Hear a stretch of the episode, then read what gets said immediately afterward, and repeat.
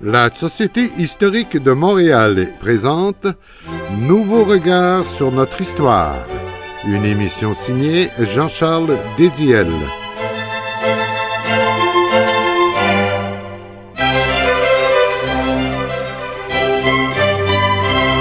Bienvenue à ce rendez-vous hebdomadaire avec notre histoire et nos racines sur les ondes de Radio VM.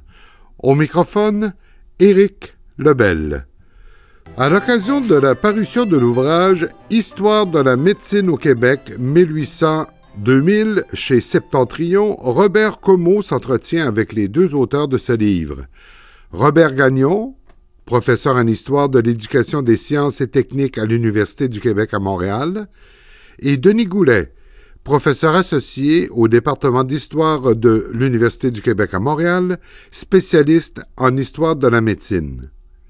Il sera question dans son premier entretien de l'histoire de la médecine au Québec au 19e siècle. Bonne émission.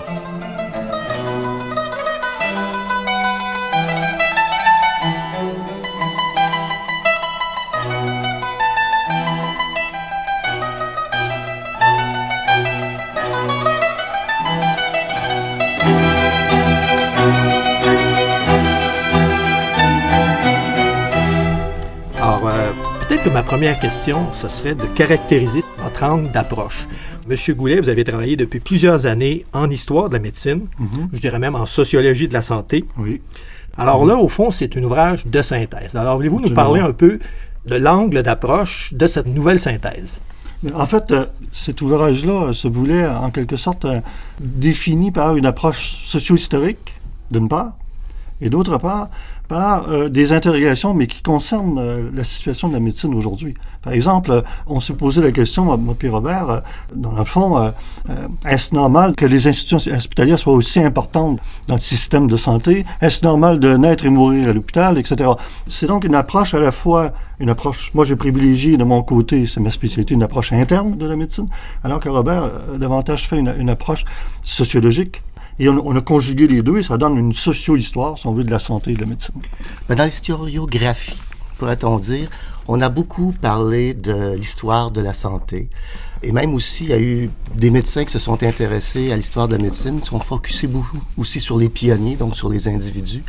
Nous, notre angle d'approche, c'était vraiment de se dire une histoire de la médecine, pas une histoire de la santé, pas une histoire des médecins non plus, mais vraiment le développement du savoir médical. D'ailleurs, notre ouvrage euh, se divise en deux parties, le 19e et le 20e siècle. C'est l'art de soigner, parce que ce développement euh, du savoir médical, il est en plein balbutiement, on pourrait dire, au 19e siècle, et on guérit pas beaucoup, tandis que on soigne beaucoup plus. On commence à connaître les maladies, on, diagnostique de mieux en mieux. Donc, c'est le développement des premiers laboratoires. À la fin du 19e siècle, une science qui est la bactériologie, qui va impulser beaucoup pour la guérison, etc. Donc, c'est ces grands développements-là. Mais au, au début du 20e siècle, on peut là voir qu'on commence à avoir une science qui va guérir. Mais au cœur de ce projet-là, il y a une chose importante, c'est en fait, on s'est attardé à mesurer le processus de médicalisation de la, société québécoise. Il faut se rappeler que c'est une société qui était assez peu médicalisée euh, au 19e et même au jusque dans années 1930. Et même l'accouchement s'est médicalisé assez tard au Québec. Donc, il y, a, il y a eu un processus de médicalisation. Et vers la fin du livre, on y reviendra, mais il y a aussi un processus de surmédicalisation de nos sociétés. Le Québec en fait partie de nos sociétés industrialisées. Donc, au cœur de ce livre-là, je pense qu'il y, y, a ces deux processus-là qui sont intégrés. Là, Donc, sont importants. votre ouvrage porte sur deux siècles, mais là, on va commencer. Aujourd'hui, on va aborder le 19e siècle. Cette première partie, vous y avez donné comme titre une pratique et une profession incertaine. Mhm. Mm -hmm. Et on va tranquillement s'acheminer vers... Euh, la science de guérir, c'est le sous-titre de votre ouvrage d'ailleurs. Oui, Donc, euh, oui. comment on caractériserait d'abord au moins les premiers deux tiers du 19e siècle? On peut le caractériser par un processus, euh, je dirais, qui, qui, touche à peu près toutes les sociétés occidentales. C'est cette transition entre une médecine des humeurs, une médecine un peu empirique, vers une médecine un petit peu plus basée sur l'observation, ce qu'on appelle la révolution clinique. Ça, c'est un élément important. Cette révolution clinique, ça implique quoi? Ça implique euh, un développement assez important de la connaissance des symptômes des maladies. On a une meilleure connaissance des symptômes.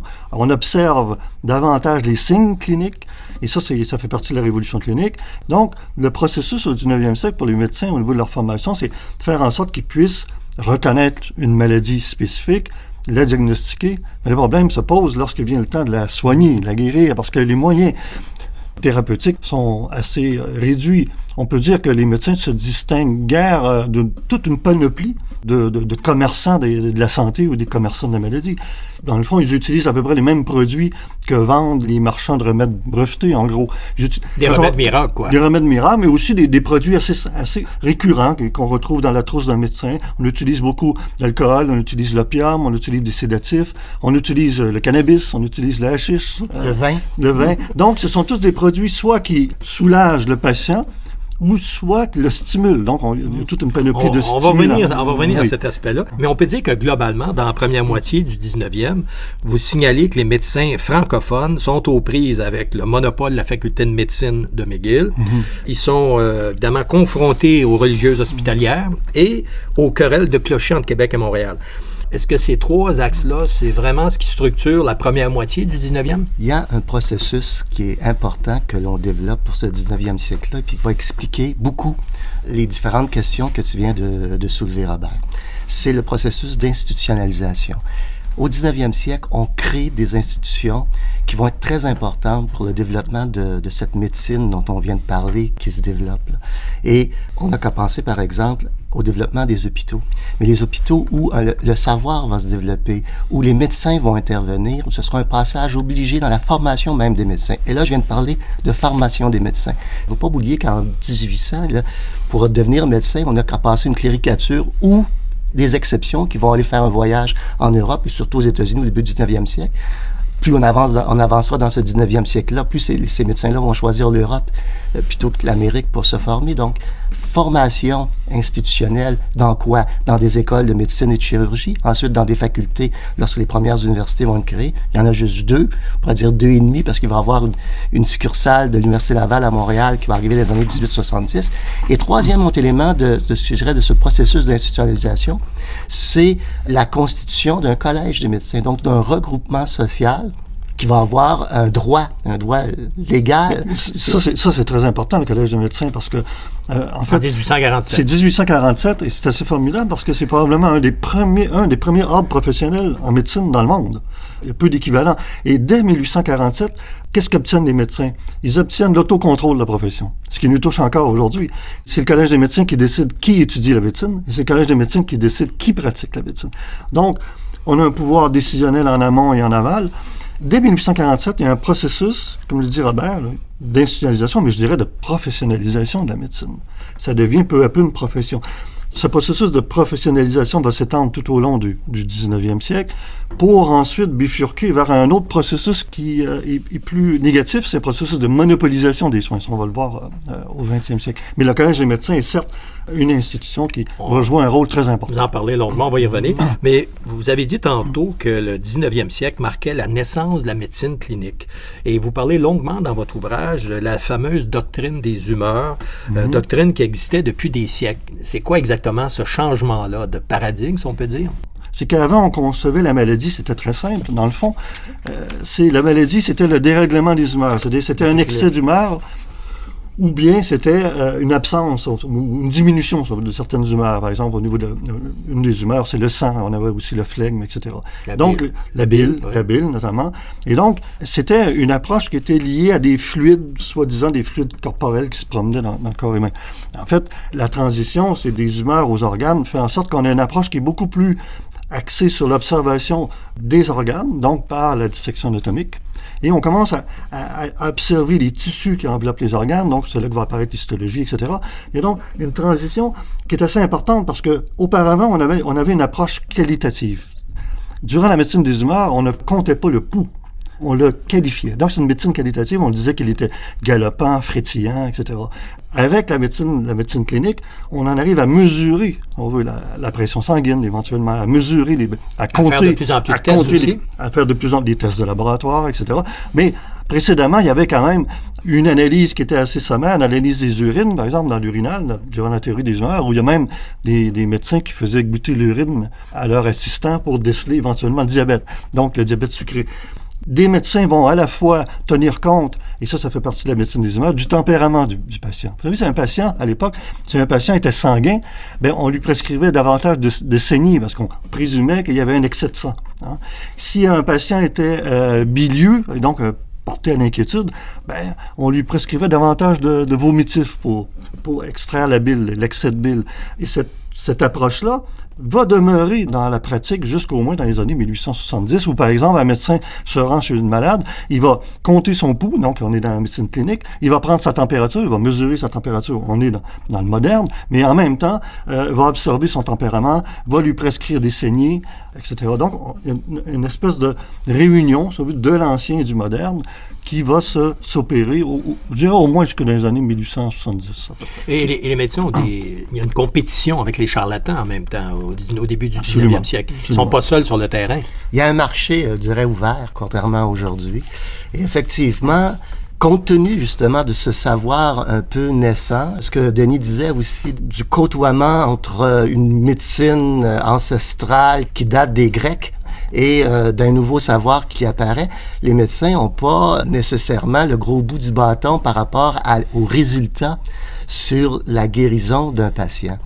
Et ça, ça permet euh, effectivement un marché où les médecins n'ont pas, je dirais, la, force qu'ils détiennent euh, aujourd'hui ils n'ont pas là, non plus la reconnaissance professionnelle. Il faut savoir qu'au 19e siècle, et même assez tard au, 20e siècle, on a recours au médecin qu'en dernier... C'est-à-dire, on utilise... En fait, on va voir le médecin plutôt qu'en dernier recours. Et ça, les médecins s'en plaignent. Souvent, Donc, il y avait beaucoup de médecine à la maison, quoi. Oui, oui, c'était l'automédication. Tout à fait. L'automédication mmh. dominait. Il y avait des recettes euh, qui étaient léguées de famille en famille toutes les cultures, le Québec compris, ont élaboré un savoir, un savoir traditionnel, un savoir populaire. Mais est-ce que les médecins intervenaient déjà euh, dans les, lors des grandes épidémies comme celle du choléra en 1832, le typhus, etc.? Comment intervenaient les médecins au 19e euh, face à ces grandes épidémies? Bon, d'abord, quand ces épidémies arrivent là, il y a quelque chose de, qui arrive de, de, de particulier, c'est que les autorités, par exemple, quand ça se passe à Montréal, les autorités à Montréal ouvrent des bureaux de santé.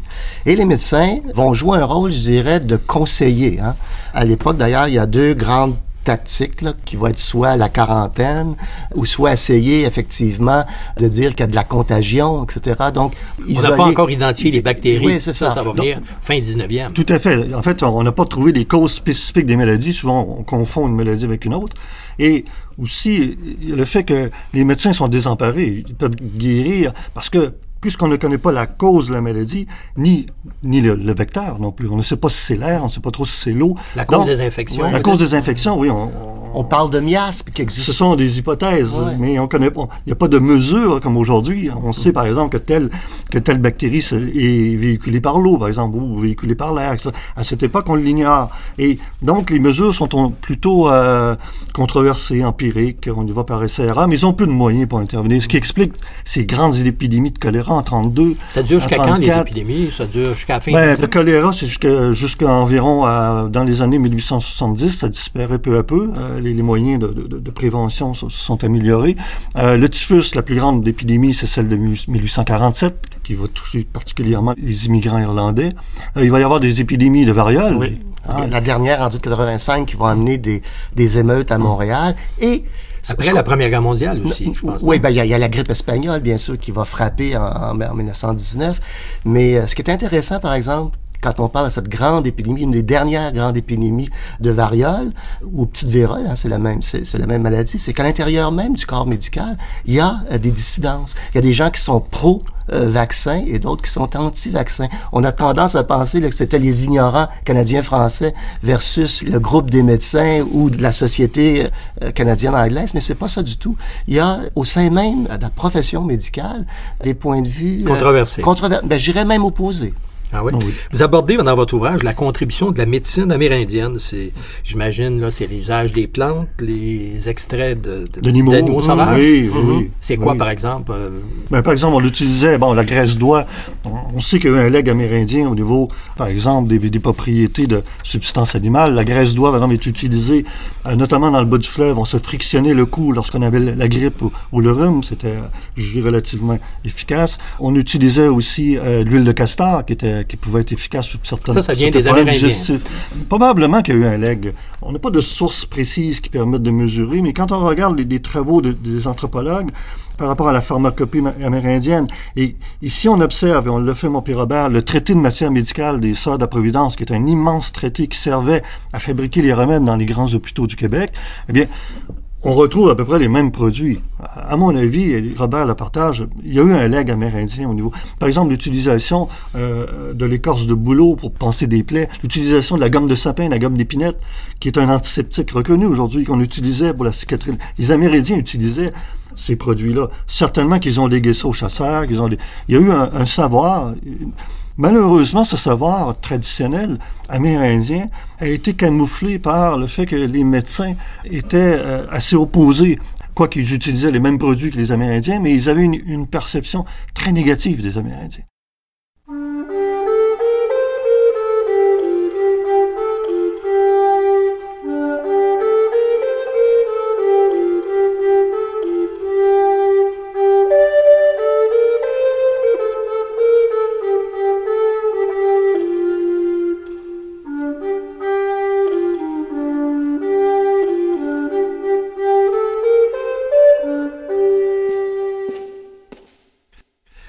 Pourrait s'étendre sur les Amérindiens, mais comme il y a beaucoup de sujets dans votre livre, il y a, tout l'aspect médecine populaire. Vous dites que les gens, il y avait peu de médecins. Euh, plus on y va, plus le nombre de médecins pour la population augmente.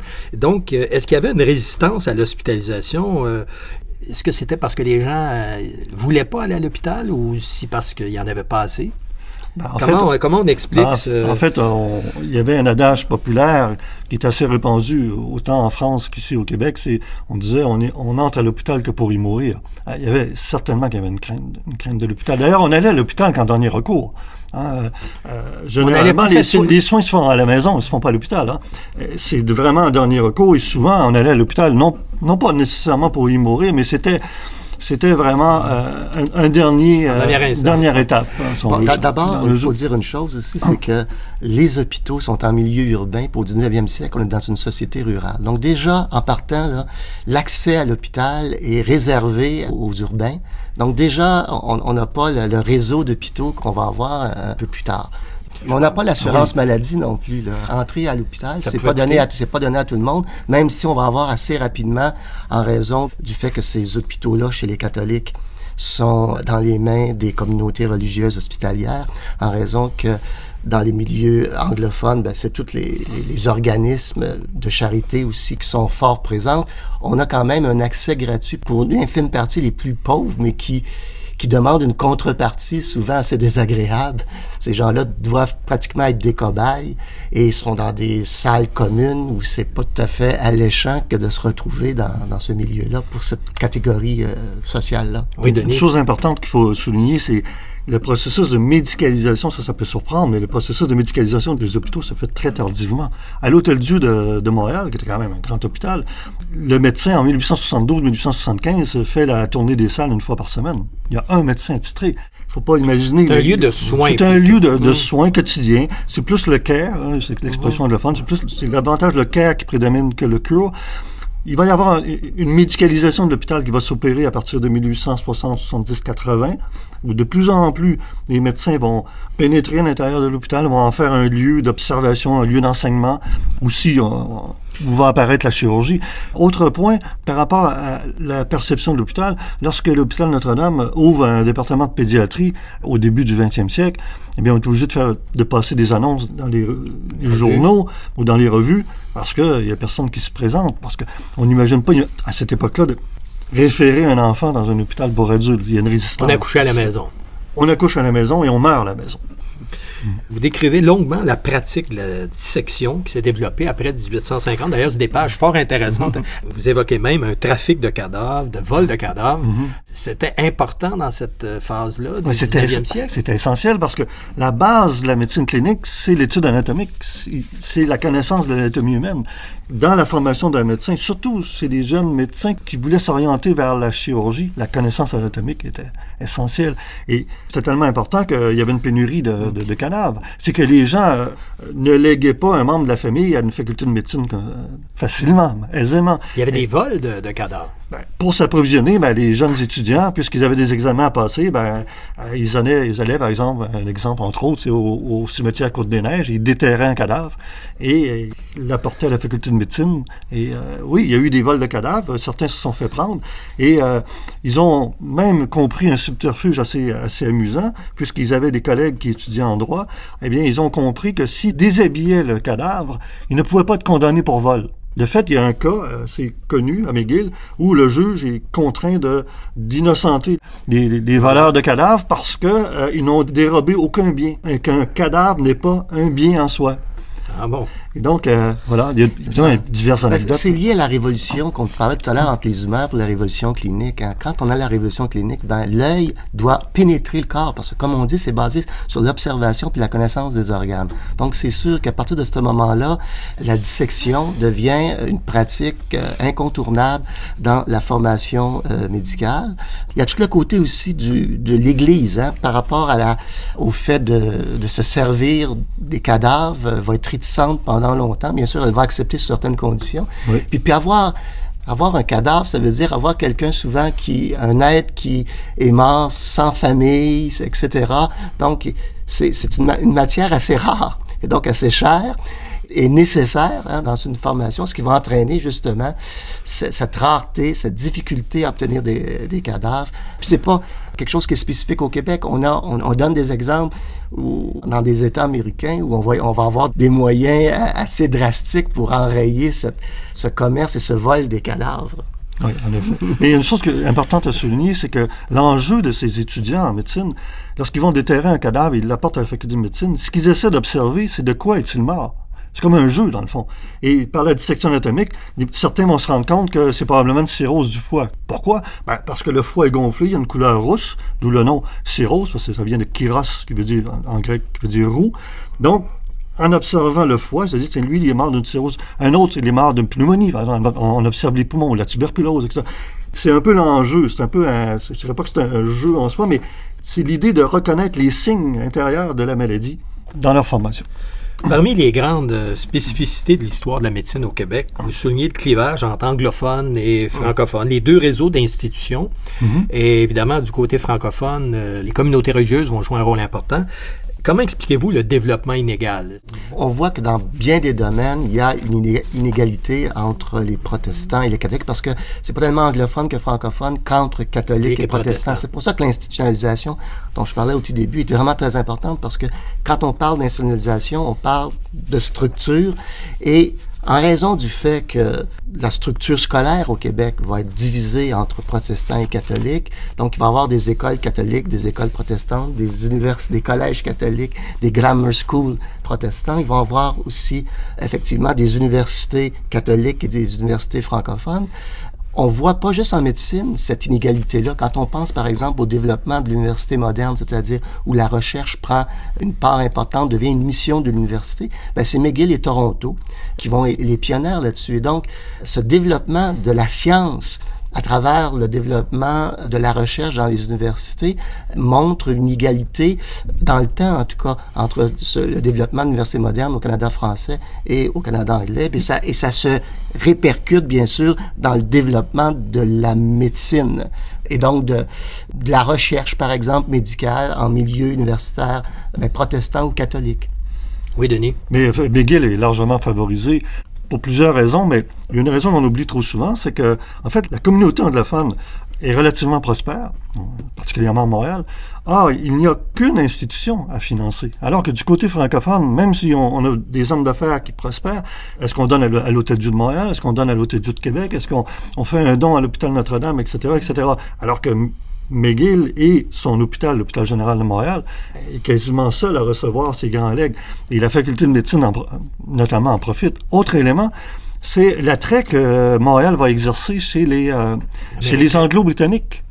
Donc, il y a plusieurs médecins euh, spécialistes, les premiers spécialistes et des médecins très bien formés qui quittent l'Angleterre ou la Grande-Bretagne pour venir euh, euh, enseigner à, McGill. Ce qui se fait peu dans les facultés francophones. Pourquoi? Parce qu'elles manquent de moyens, parce qu'il y a une, rupture avec la France, il y a une francophilie qui va réapparaître, mais il y a quand même, il y a quand même une cassure au 19e siècle. Avec la, les Français sont peu intéressés à venir pratiquer au Canada français, ce qui n'est pas le cas en Grande-Bretagne. Donc, il y a des éléments qui ont permis à McGill, euh, qui fait que McGill était largement euh, subventionné par la, par la grande bourgeoisie euh, canadienne. On oublie par exemple que le magnat du tabac, McDonald's, va donner à l'Université McGill 11 millions de dollars, ce qui, ce qui est 3 ou 400 millions de dollars d'aujourd'hui, là, entre 1890 et 1911, l'année de sa mort. Donc, on oublie aussi le marché de McGill, c'est pas un marché montréalais, c'est pas un marché québécois, c'est un marché Nord-américain. Nord-américain et, comme Denis dit, britannique. Quand on regarde les étudiants qui vont à McGill, il y a juste 33-35% qui viennent du Québec et il y en a quand même près de 60% qui viennent de l'extérieur parce que c'est une université qui... Euh, prestigieuse. Prestigieuse, et en plus, elle reçoit des, subventions euh, de grands organismes américains. Lorsque Rockefeller entreprend ses grandes campagnes philanthropiques, eh bien, il dote McGill, alors que la petite faculté de médecine, l'école de médecine, chirurgie, ne euh, reçoit rien. Euh, L'hôpital général de Montréal reçoit des montants, par exemple, des bourses de la Fondation Rockefeller, alors que l'hôpital Notre-Dame peine à obtenir de telles bourses. Donc, c'est vrai qu'il y a un déséquilibre mm-hmm. et qui fait en sorte que c'est pas par désintérêt pour la science que les, médecins francophones vont moins s'orienter vers la recherche que McGill, c'est par manque de moyens et par manque mm-hmm. d'intérêt aussi, hein, de la part des religieuses. oui, oui. Si on prend maintenant le dernier tiers du 19e siècle, qui est une période de grande transformation en médecine, vous dites, vous avez écrit qu'il y avait davantage de transformations capitales dans les 30 dernières années au 19e siècle que les 70 précédentes. Bon, hein? premièrement, c'est euh, bon euh, domination de, la médecine clinique, donc une approche beaucoup plus euh, objective, une approche basée sur l'observation, développement des moyens d'investigation clinique, le thermomètre, le stéthoscope, les laryngoscopes qui vont peu à peu apparaître développement des facultés de médecine, ce qui permet d'augmenter, si on veut, les corps d'étudiants et donc les effectifs médicaux. Aussi, euh, développement peu à peu de la bactériologie. Ah, c'est l'élément des éléments. C'est ça, c'est ça que je voulais vous faire dire. Oui, c'est la bactériologie. non, mais en fait, il y a deux grandes révolutions. Hein. Il y a la révolution clinique, c'est-à-dire le passage des humeurs aux organes. Puis la deuxième grande révolution, c'est des miasmogermes, c'est des, des miasmomicrobes. Donc, c'est pas le titre de votre thèse, ça? Oui. Ah, OK, exactement. exactement. Mais la bactérie, quand on parle de bactériologie, ici, on, s'adresse davantage à la bactériologie médicale, qui va avoir un impact considérable. Pourquoi? Parce que les, principales causes de mortalité, il faut le rappeler, à ce moment-là, ce sont les maladies infectieuses. Autant chez les adultes que chez les enfants. On meurt de tuberculose, on meurt de diverses maladies infectieuses, de diphtérie, etc.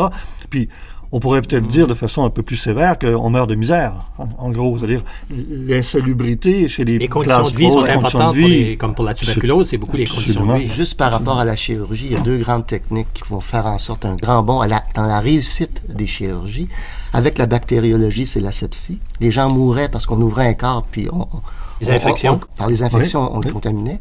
Et l'autre, c'est l'anesthésie qui va se développer au milieu du 19e siècle, mais qui va se répandre très rapidement avec plusieurs autres techniques. En premier, c'est l'éther, mais rapidement, on va trouver, on va améliorer cette technique-là. Donc, on a deux techniques qui vont complètement donner un, un, boom extraordinaire du succès de la chirurgie. La chirurgie a toujours existé, mais là, on va avoir des taux de succès qui seront sans commune mesure avec ce qui existe. Et non seulement des taux de succès, c'est que en fait, on va euh, développer de nouveaux types d'interventions.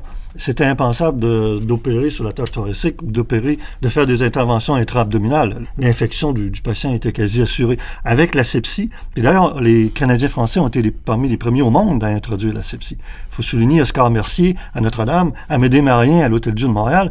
Pourquoi ils sont les premiers? C'est qu'ils vont à l'Institut Pasteur suivre des cours de, de microbie technique, c'est le terme qu'on emploie à l'époque, où déjà les procédés d'asepsie sont très, très modernes, sont très développés. Donc, dès 1900, on s'inspire 1890, 1892, c'est très, très tôt. Les Américains vont adopter des méthodes aseptiques un peu plus tard.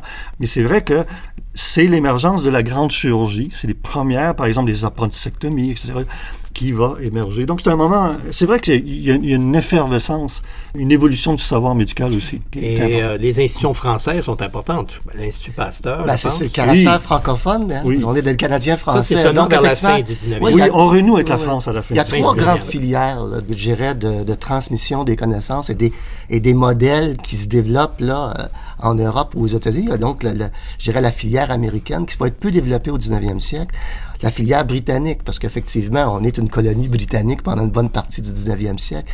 Et bien sûr, la filière française, parce qu'on a des, il y a des Canadiens français qui, naturellement, se tournent vers Paris, hein, parce que la France, quand Mais... on parle de la France, c'est Paris, et que Pasteur est un grand catholique.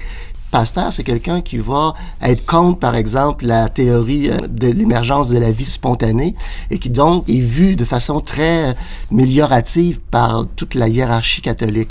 Et donc, c'est bon de se retrouver dans un laboratoire de Pasteur. Puis, il faut rappeler aussi que à cette époque-là, la France et avec les pays germaniques, notamment l'Allemagne, c'est les deux grands centres internationaux de, de la médecine. C'est pas les États-Unis, c'est plus tard que les États-Unis vont, vont, progresser au niveau, de, au niveau, de, la science médicale. Mais il s'est fait des choses formidables en France à la fin du 19e Et déjà, les médecins du Québec ah. voyagent, vont faire des séjours d'études? Oui, ah, bien sûr. Ça ne commence sûr. pas uniquement dans les années 20. Mais ça, ça va s'accélérer dans les années 20, mais déjà, il y a des, déjà, il y a des transferts de savoir, mmh. oui, il y a des voyages, il y a des séjours d'études, absolument.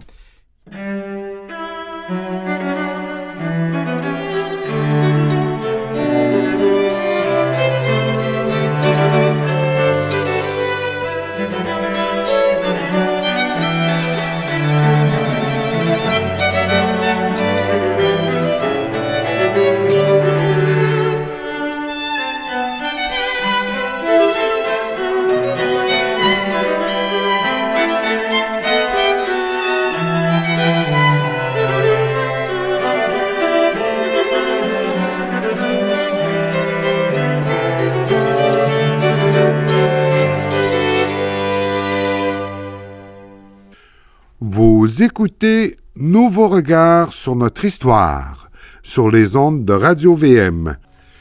À l'occasion de la parution de l'ouvrage Histoire de la médecine au Québec 1800-2000 chez Septentrion, Robert Comeau poursuit son entretien avec les deux auteurs de ce livre.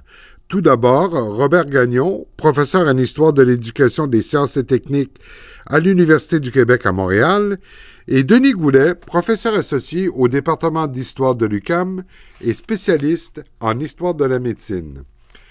Et on a déjà abordé le 19e siècle. Aujourd'hui, on entreprend le, le 20e siècle. Alors, à partir de 1900, est-ce qu'on peut dire que la profession médicale euh, change de façon importante, se structure un peu comme la médecine hospitalière?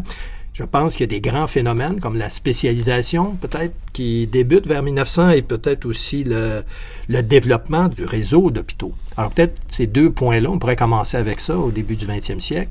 Alors, au début du 20e siècle, ce qui se passe, c'est la divers phénomènes. Premièrement, une, une, amélioration des conditions de soins euh, dans les institutions hospitalières, dans les grands hôpitaux. Il n'y a pas vraiment de création euh, importante d'hôpitaux à cette époque-là, c'est un petit peu plus tard. Il y a l'hôpital Notre-Dame qui a ouvert ses portes en 1880 et qui va bénéficier d'un nouveau pavillon à l'endroit actuel à partir de 1920-1924. Donc, il y a une expansion, on veut, du modèle hospitalier, ça c'est important. Et autre phénomène, c'est une augmentation de l'effectif médical. Mais d'abord, c'est d'un point de vue plus large, l'urbanisation du Québec. Il faut pas oublier que 1921, c'est le recensement où la population est pour la première fois plus urbaine que rurale. Donc, il y a ce premier constat-là. 1920, d'ailleurs, c'est une, décennie extrêmement importante parce que c'est la création d'une faculté des sciences à l'Université de Montréal, la création d'écoles supérieures de chimie à Laval, la création de l'Université de Montréal. Donc, il y a un mouvement scientifique extrêmement important qui va amener un programme de bourse à l'étranger dont les médecins vont être les principaux, vont bénéficier le plus de ce programme-là. Il va jouer un rôle extrêmement important justement dans cette spécialisation qui s'est amorcée au début du 20e siècle, mais qui va avoir un élan grâce à, ce programme de bourse à l'étranger qui va être tout d'abord la plupart des médecins ou des finissants d'université, mais on va parler de la médecine, vont se diriger d'abord en Europe et surtout à Paris. Mais à partir de 1939, avec la Deuxième Guerre mondiale, on va avoir toute l'influence du modèle américain. Et là, les médecins vont être formés, ceux qui, ont, qui veulent se spécialiser, dans les grandes institutions euh, américaines. Donc, ce programme-là va jouer un, rôle important et on peut dire qu'à partir de 1920, la spécialisation médicale, à la fois dans la formation et dans les hôpitaux, donc création de départements de spécialité, va euh, vraiment va avoir le vent dans les voiles.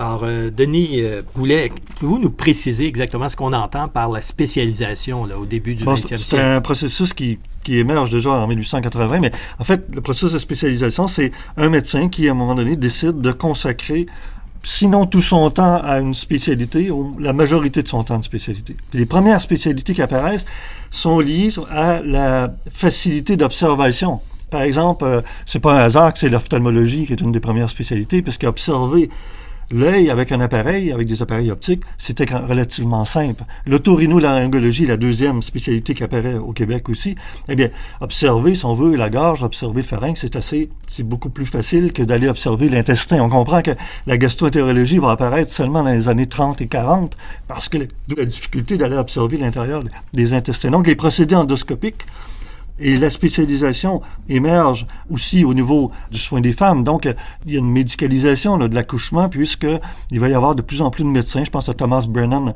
à l'hôpital Notre-Dame, qui vont s'orienter vers l'obstétrique, la gynécologie, ce qu'on appelait à l'époque les maladies des femmes. Entre au fond, vous parlez de départements à l'intérieur de Oui, ce sont, ce sont des sous-sections ou des services qui apparaissent soit euh, au niveau du, du, département de médecine, comme on va le voir par exemple avec la gastroentérologie, on va le voir avec l'apparition plus tardive avec la néphrologie, mais aussi il y a des spécialités chirurgicales qui apparaissent. Euh, dans les années 20 30, je pense à l'urologie par exemple, qui apparaît lentement. Aussi la neurochirurgie qui va apparaître mm-hmm. avec euh, Wilder Penfield. Il y a donc des sous-sections des départements de chirurgie et des départements de médecine qui lance en quelque sorte un grand processus de spécialisation qui va être favorisé, comme le soulignait Robert, par euh, la distribution de bourses d'Europe, où c'est vrai que pendant les, décennies 1920-1930, c'est Paris qui est le centre, si on veut, de formation. Et ces jeunes-là vont revenir au Québec, mais ils vont importer un modèle français, un modèle clinique français, qui est un modèle relativement humaniste où on est moins axé sur la recherche fondamentale que sur euh, les soins cliniques, où le patient est au cœur de, de ce processus-là. Alors que le modèle américain est plus froid. Hein, il est plus, une approche beaucoup plus biomédicale. On va même parfois oublier le patient. Donc, les francophones vont, vont quand même s'orienter davantage vers la médecine clinique et un peu moins vers la recherche. C'est un phénomène qu'on observe jusque dans les années au moins les années 30. 40. Ou encore la pédiatrie, hein? donc des, une catégorie de patients particuliers qui va se développer et où les premières femmes médecins vont être attiré par cette... Euh, mais, monsieur, mais, monsieur, Gagnon, est-ce qu'il y avait déjà à cette époque-là des hôpitaux spécialisés comme des hôpitaux pédiatriques ou des sanatoriums ou des institutions mm-hmm. séparées là, avec des fonctions bien précises? Ben, le sanatorium, effectivement, il apparaît en raison du traitement de la tuberculose. Donc, on a besoin de grand air, etc. et qui vont donc être souvent à l'extérieur des grands centres. Par exemple, Sainte-Agathe va devenir un lieu extrêmement important pour le développement de sanatoriums. Quant au sanatorium, il faut souligner qu'il y a un essor considérable. On voit apparaître des sanatoriums sur le territoire québécois entre 1910 et 1950. C'est un mouvement très important, dont le plus important, c'est le sanatorium Rosemont, d'où est issu notamment l'hôpital Maisonneuve-Rosemont aujourd'hui. Quand il y a eu moins de tuberculose, on a fusionné, je crois, les deux hôpitaux. Exactement, oui, oui, parce que finalement, la tuberculose a disparu avec euh, l'apparition des premiers antibiotiques qui permettaient de guérir cette maladie-là. Mais jusque dans les années 50, c'était un sanatorium extrêmement important, le sanatorium Rosemont. Mais Denis Goulet, concernant la médicalisation de la folie, quand apparaissent les asiles pour aliénés, est-ce que c'est du 19e ou 20e? Les asiles pour aliénés, c'est vraiment du 19e. Jusque, bon, c'est la période qu'on appelle la période asilaire où ce sont des aliénistes, euh, on ne parle pas encore de psychiatres, c'est des aliénistes qui vont, en fait, qui font un travail euh, plus ou moins efficace dans le soin, au niveau du soin des, des patients. Euh, les diagnostics aussi sont assez aléatoires. ce sont des grands asiles, en fait, c'est, le modèle asilaire, les pavillons asilaires qui constituent en quelque sorte une petite ville hein, autonome. Saint-Jean-de-Dieu, par exemple, ou Saint-Michel-Archange à Québec. Mais à, partir de la fin du 19e siècle, on va, on va voir apparaître peu à peu un mouvement vers une prise en charge non plus seulement de l'aliénation mentale, mais aussi des maladies euh, neurodégénératives ou des maladies neurologiques, avec l'apparition de la neuropsychiatrie. Ça, c'est moins connu. il y a eu, avant l'émergence ou le développement de la neurologie, au Québec, il va devenir un des secteurs les plus fort au Québec. Hein. On est très fort ici au niveau de la recherche, au niveau, au niveau, des neurosciences, etc. Mais au début, entre les années 1900 et 1930, il y a plusieurs médecins, notamment qui, vont bénéficier de bourses d'Europe, Dr Legrand, euh, etc., Amiotte, qui vont aller en France et qui vont euh, se spécialiser pendant trois ou quatre ans en neuropsychiatrie, qui est une discipline à mi-chemin entre la psychiatrie et la neurologie. Ils vont jouer un rôle important. Et les neurologues aussi qui vont suivre vont jouer un rôle important. J'ai un exemple à ce propos. À l'hôpital Saint-Jean-de-Dieu, il y a un neurologue, Jean Panet-Raymond, qui débute sa pratique dans cet hôpital et il décide de revoir tous les protocoles en fait de diagnostic de l'épilepsie. Ah, à cette stupéfaction, il se rend compte que 60% des diagnostics d'épilepsie sont faux, alors qu'à l'époque c'était considéré une maladie mentale. Hein? L'épilepsie. L'épilepsie, on enfermait les épileptiques. Ah, il découvre que bon, premièrement, lui, il dénonce le fait que l'épilepsie c'est pas une maladie mentale, de un, et de deux, il découvre qu'une grande partie des pseudo-épileptiques n'en sont pas, imaginez. Incroyable. Et donc, euh, ce qu'il propose, c'est une réinsertion sociale de ces... Donc, c'est vrai que la médicalisation, ça a souvent été abordé par les, par les historiens de façon négative, parce qu'il y a eu des excès, il y a eu bon, les fameuses lobotomies, etc. On sait, des électrochocs, mais quand on y regarde de plus près, on se rend compte que ça s'est quand même fait, faut souligner, je pense, au bénéfice des patients, parce qu'il y a eu de meilleurs diagnostics. On n'enfermait plus n'importe qui, n'importe quand, pour n'importe quoi. Et donc, il y a des diagnostics différentiels. Et aussi, on va prendre, dans les grands hôpitaux généraux, on va prendre en charge aussi des maladies qui existaient à l'époque. Le Parkinson existait, la maladie d'Alzheimer, ça existait différentes maladies neurodégénératives étaient déjà présentes. Donc, autant pour les maladies mentales que les maladies nerveuses, il y a des nouvelles disciplines, la psychiatrie, la neuropsychiatrie. Tout ça, c'est plus du début du 20e siècle que ça débute? Ben, C'est-à-dire, la neuropsychiatrie, c'est au début du 20e siècle. Euh, la psychiatrie, la psychiatrie, c'est, écoutez, la psychiatrie au Québec, là, c'est la discipline, la spécialité médicale qui se développe le plus tardivement j'ai pas les chiffres exacts, là, mais en gros, à l'hôpital Saint-Jean-de-Dieu, je pense qu'en 1950, pour 3300 patients, il y a peut-être trois psychiatres. Pour couvrir euh, la région de Trois-Rivières, je pense qu'il y a un psychiatre. La psychiatrie est très, très peu développée. C'est la neuropsychiatrie dans les, euh, dans les asiles. Enfin, je dis les asiles, attention. À partir de 1900, 1910, 1920, on ne parle plus d'asile, on parle d'hôpitaux psychiatriques. Il y a un changement là, de sémantique qui est important parce que on prétend là, offrir davantage, offrir de meilleurs diagnostics, aussi éventuellement de meilleurs traitements. Suite à la neuropsychiatrie, à partir des années 50, 60, là, la neurologie mais un peu avant, avec, euh, on pense à l'Institut neurologique de Montréal qui ouvre ses portes dans les années 30, Montréal va devenir un des endroits les plus célèbres au monde, les plus réputés au monde en neurologie et en neurochirurgie, grâce à Wilder Penfield, mais, pas seulement lui, seulement lui. Mm-hmm qui va former d'ailleurs des Canadiens français. Ça va être un institut qui va être ouvert à des médecins canadiens français. Une des premières fois où on va voir se côtoyer à la fois des catholiques et des protestants, des francophones et des anglophones. La neuropsychiatrie, qui est vraiment une discipline importante, c'est d'ailleurs quelque chose qui est différent. On n'en a pas beaucoup chez les Canadiens anglais, notamment en raison du fait que c'est une spécialité qui est très importante en France et qui finalement un peu par les, voyages euh, d'études des Canadiens français à Paris va s'implanter dans le, les hôpitaux et les facultés canadiennes françaises.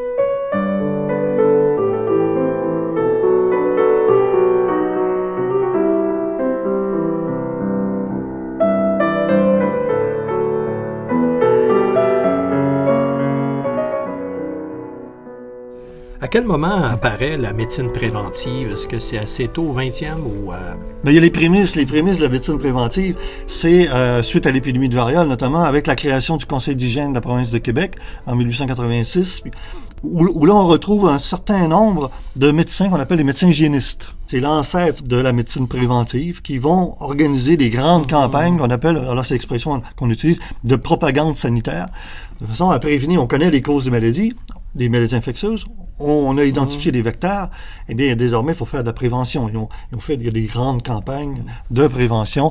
Ces grandes campagnes qui vont donner des années 10, des années 20 par rapport, par exemple, à la syphilis. Il va y avoir de grandes campagnes sanitaires qui vont viser cette maladie-là en particulier. Il faut souligner aussi Oui, un, Denis, un- vas-y. un élément très, très important, c'est la création des unités sanitaires, parce que ça va être un modèle créé par le service provincial d'hygiène, et c'est un modèle qui était très, très efficace et qu'on pourrait certainement appliquer dans les pays en voie de développement aujourd'hui. Pourquoi?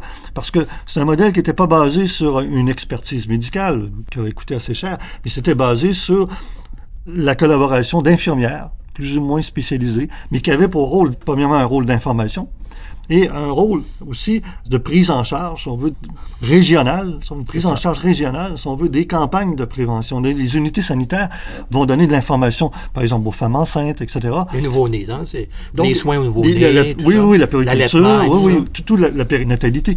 Comme vont le faire d'ailleurs les CLSC plus tard, hein, à partir de 1970-71, les unités sanitaires jouent un rôle, vont jouer un rôle très important pour endiguer les maladies infectieuses qui demeuraient encore relativement importantes. diffuser de l'information un peu, ne serait-ce que par rapport aux microbes. Hein? À l'instant, on va, on va mettre beaucoup l'accent sur des microbes, il y en a partout. Et donc, faites attention, vous pouvez être contaminé, etc. Il va y avoir toute une, une campagne pour sensibiliser les gens, mais surtout pour les informer. Et c'est à partir de ce moment-là où on pourrait dire que le regard de monsieur, madame, tout le monde va avoir aussi un- va être contaminé par le regard véritablement scientifique. On n'aura plus ces, ces remèdes de grand-mère, etc., qui vont commencer à, à vraiment perdre du chemin dans l'imaginaire ou dans la conception du monde de la majorité de la population québécoise. Il faut aussi souligner que c'est la grande période de développement des vaccins qui proviennent de l'Institut Pasteur, mais d'un peu partout dans le monde, et aussi de l'Institut Armand Frappier, qui va être créé dans les années 1930. Mais les unités sanitaires vont jouer un rôle aussi, aussi un rôle médical, parce que, outre l'information et l'éducation, c'est aussi la vaccination qui est aussi utilisée dans la plupart des régions du Québec. Donc, c'est une approche régionale qui était nouvelle et qui pose les prémices d'une véritablement d'une médecine préventive. Vous parlez de médecine préventive, mais on voit pas trop le rôle de- des politiques là-dedans. Est-ce que c'est les gouvernements, le gouvernement du Québec ou le gouvernement fédéral? Parce que je sais que pendant les guerres, c'est plus le fédéral qui intervient concernant les maladies vénériennes, mais euh, ça a été quoi le rôle des autorités politiques? Est-ce que ça a été assez important? Ben, C'est-à-dire, dans un premier temps, au 19e siècle, c'est ce- le palier de gouvernement qui va être le plus préoccupé, c'est celui du municipal, parce que c'est là que s'organisent les, les premiers bureaux de santé. Ensuite, avec la- l'acte de l'Amérique du Nord britannique, il ne faut pas oublier que la- les hôpitaux, c'est du ressort des provinces, donc il va y avoir ce- côté-là. Mais Ça, Mais je souligne aussi Goulet. quelque chose, c'est euh, le fait qu'on parle peu de l'État, c'est tout à fait euh, cohérent, parce que l'État était très peu interventionniste en santé. On est dans un autre monde aujourd'hui, là. Mais avant les années so- 50 et 60, c'est le privé qui gère ça. Autant euh, la médecine privée, c'est une médecine libérale, privée. C'est un modèle quasi américain. Ce sont les, des compagnies d'assurance privées, la Croix-Bleue, etc. L'État intervient très, très peu. Et le fait que ça se retrouve pas dans notre livre est un, est un reflet de cette situation-là. Je pense que c'est pas, c'est pas une lacune, là. Alors que, puisqu'on nous avons l'idée, mon père Robert, de- éventuellement de rédiger un ouvrage sur l'histoire des maladies infectieuses jusqu'à récemment, eh bien là, on va voir la montée de l'État qui va être beaucoup plus importante dans la prise en charge de la médecine préventive. Mais dans le cadre de cet ouvrage-là, je crois que c'était peut-être moins pertinent. Ben D'abord, il faut bien dire que l'implantation de l'État-providence est faite par le fédéral dans les années 1950 et c'est buté à un refus du gouvernement du Plessis d'embarquer dans ce mouvement-là. Faut pas oublier Pendant qu'en- 15 ans, on Ouais, faut refuse pas- non, mais il faut pas oublier ouais. qu'en 1957, la plupart des provinces ont adopté l'assurance hospitalisation, du Plessis la refuse.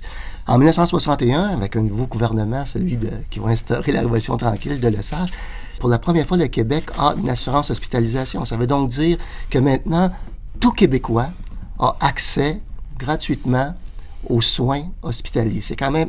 Et ça, ça va avoir un- un- une influence extraordinaire parce que là, le Québécois va avoir le choix d'aller voir un médecin, hein, le médecin de famille, qui va payer, ou aller à l'hôpital, gratuitement. Et donc, on, voit- là qu'il y a une des conditions là, à ce qu'on on a un peu parlé de, la perte d'avoir son médecin de famille est déjà liée à ce grand mouvement qui commence en- au Québec en 1961 avec cette loi sur l'assurance hospitalisation. Mais il faut aussi souligner qu'on était prêt, parce que ça c'est un élément important, entre 1940 et 1960, il y a une explosion du parc hospitalier non seulement en nombre, mais aussi en, volume. C'est-à-dire qu'on avait des petits hôpitaux. Il y avait le petit hôpital Saint-Joseph de, Trois-Rivières, par exemple. On va construire l'hôpital Sainte-Marie, qui est un hôpital beaucoup plus important, où on va agrandir des hôpitaux généraux. On va construire des nouveaux pavillons. On a la possibilité de répondre à une période de, croissance démographique. On a la possibilité de répondre justement à cette grande modification. Et c'est là que va survenir un problème du point de vue d'un historien. Les soins de santé sont centrés quasi exclusivement sur l'hôpital. C'est ce qu'on appelle l'hospitalocentrisme. Donc, le modèle dominant de 40 à 70, disons-le, c'est un modèle biomédical.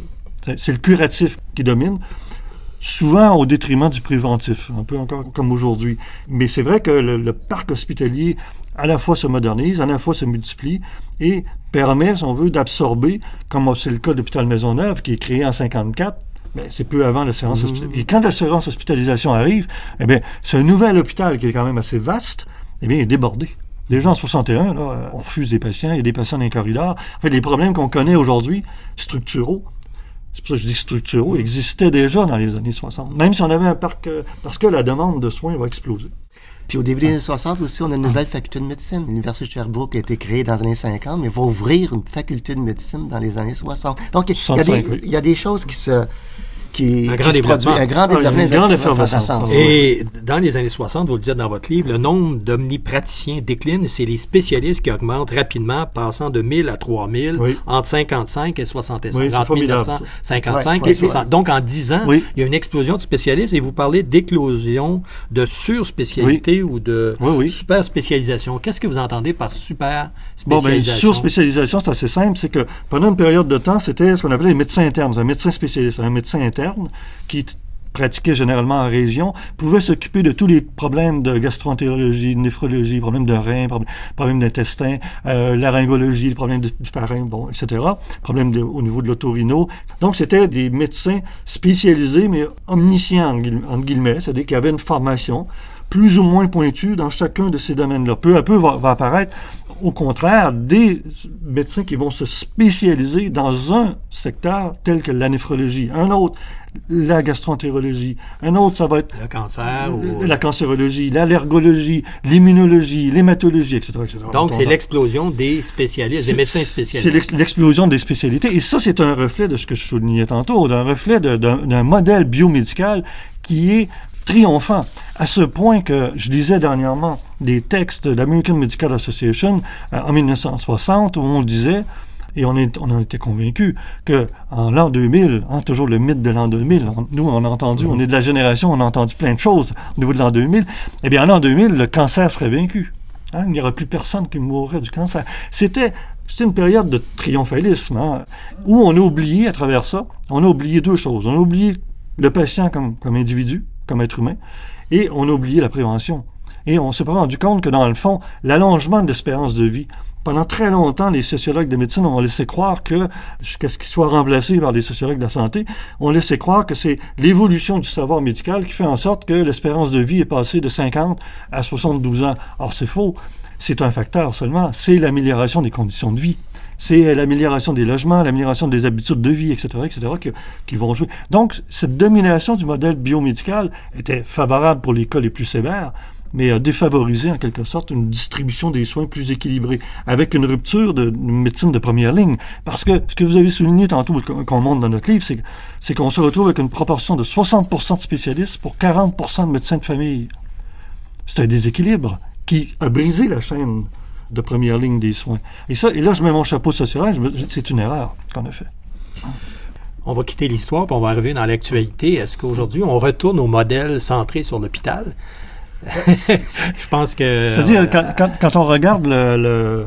Mais je ne voudrais pas préjuger des gestes futurs, euh, mais moi, je crée une chose, euh, déjà c'est amorcé, je crois, c'est qu'il va y avoir à nouveau, et ça s'est toujours produit, c'est cyclique, un retour du modèle biomédical au détriment du modèle préventif. Et je pense que on est dans le court terme. Il y a peut-être des, certainement qu'il y a des problèmes à régler. Je pense que ce serait malheureux qu'on démantèle, si on veut, une approche préventive où on n'accélère pas plutôt, où on n'améliore pas une approche préventive qui permettrait à long terme d'économiser énormément d'argent au mm-hmm. niveau des soins, des soins de santé. Là-dessus, je vous remercie, Denis Goulet, Robert Gagnon. Ça nous a fait énormément de plaisir de discuter de votre ouvrage Histoire de la médecine au Québec. Euh, c'est un livre vraiment intéressant. Je le recommande à tout le monde. C'est riche d'informations et bien illustré et surtout à beaucoup. Alors, c'est publié chez Septentrion. Alors, euh, merci beaucoup pour ces deux entrevues sur votre ouvrage. Été un plaisir. Merci. Merci beaucoup.